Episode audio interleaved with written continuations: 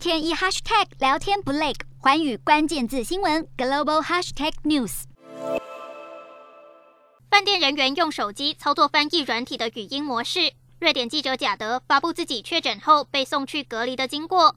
不仅饭店人员不会说英语，也无法选择自己想吃的食物，甚至房间浴缸水龙头送出来的水都黄浊不堪，不禁感叹。这是他遇过最奇怪的处境。依照规定，采访冬奥的新闻记者必须每天接受新冠肺炎裁剪，强制佩戴口罩。采访时与参赛选手以金属栅栏相隔。假的五号裁剪呈现阴性，等待六号第二次裁剪结果。如果仍是阴性，就可以解除隔离，回到赛场继续采访播报。北京冬奥四号如期开幕。不过，选手村伙食、与会人员隔离饭店条件，连日遭到好几国选手与代表队恶评，引发在当地采访的外国媒体关注。另外，同样对中国隔离环境有意见的，还有德国奥运代表团，但他们在六号批评后，相隔一天改口表示，隔离环境迅速获得改善，代表团感到满意。不过，其他运动员，包括芬兰冰球选手安蒂拉在内，仍对隔离环境及主办单位服务水准感到不满。教练也指出，安蒂拉的伙食欠佳，且承受着巨大的精神压力。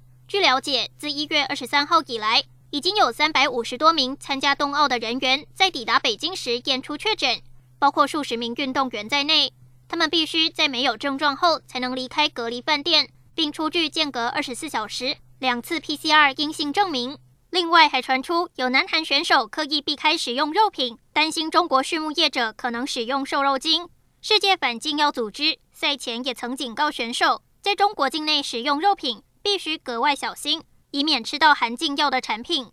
至于原定四号出席北京冬季奥运开幕式的巴布亚纽几内亚总理马拉普，三号抵达北京后发现确诊新冠肺炎，不仅未能出席冬奥开幕，下周出访法国行程也被迫取消。马拉普预计六号返国，但没有透露关于他健康情况的任何进一步细节。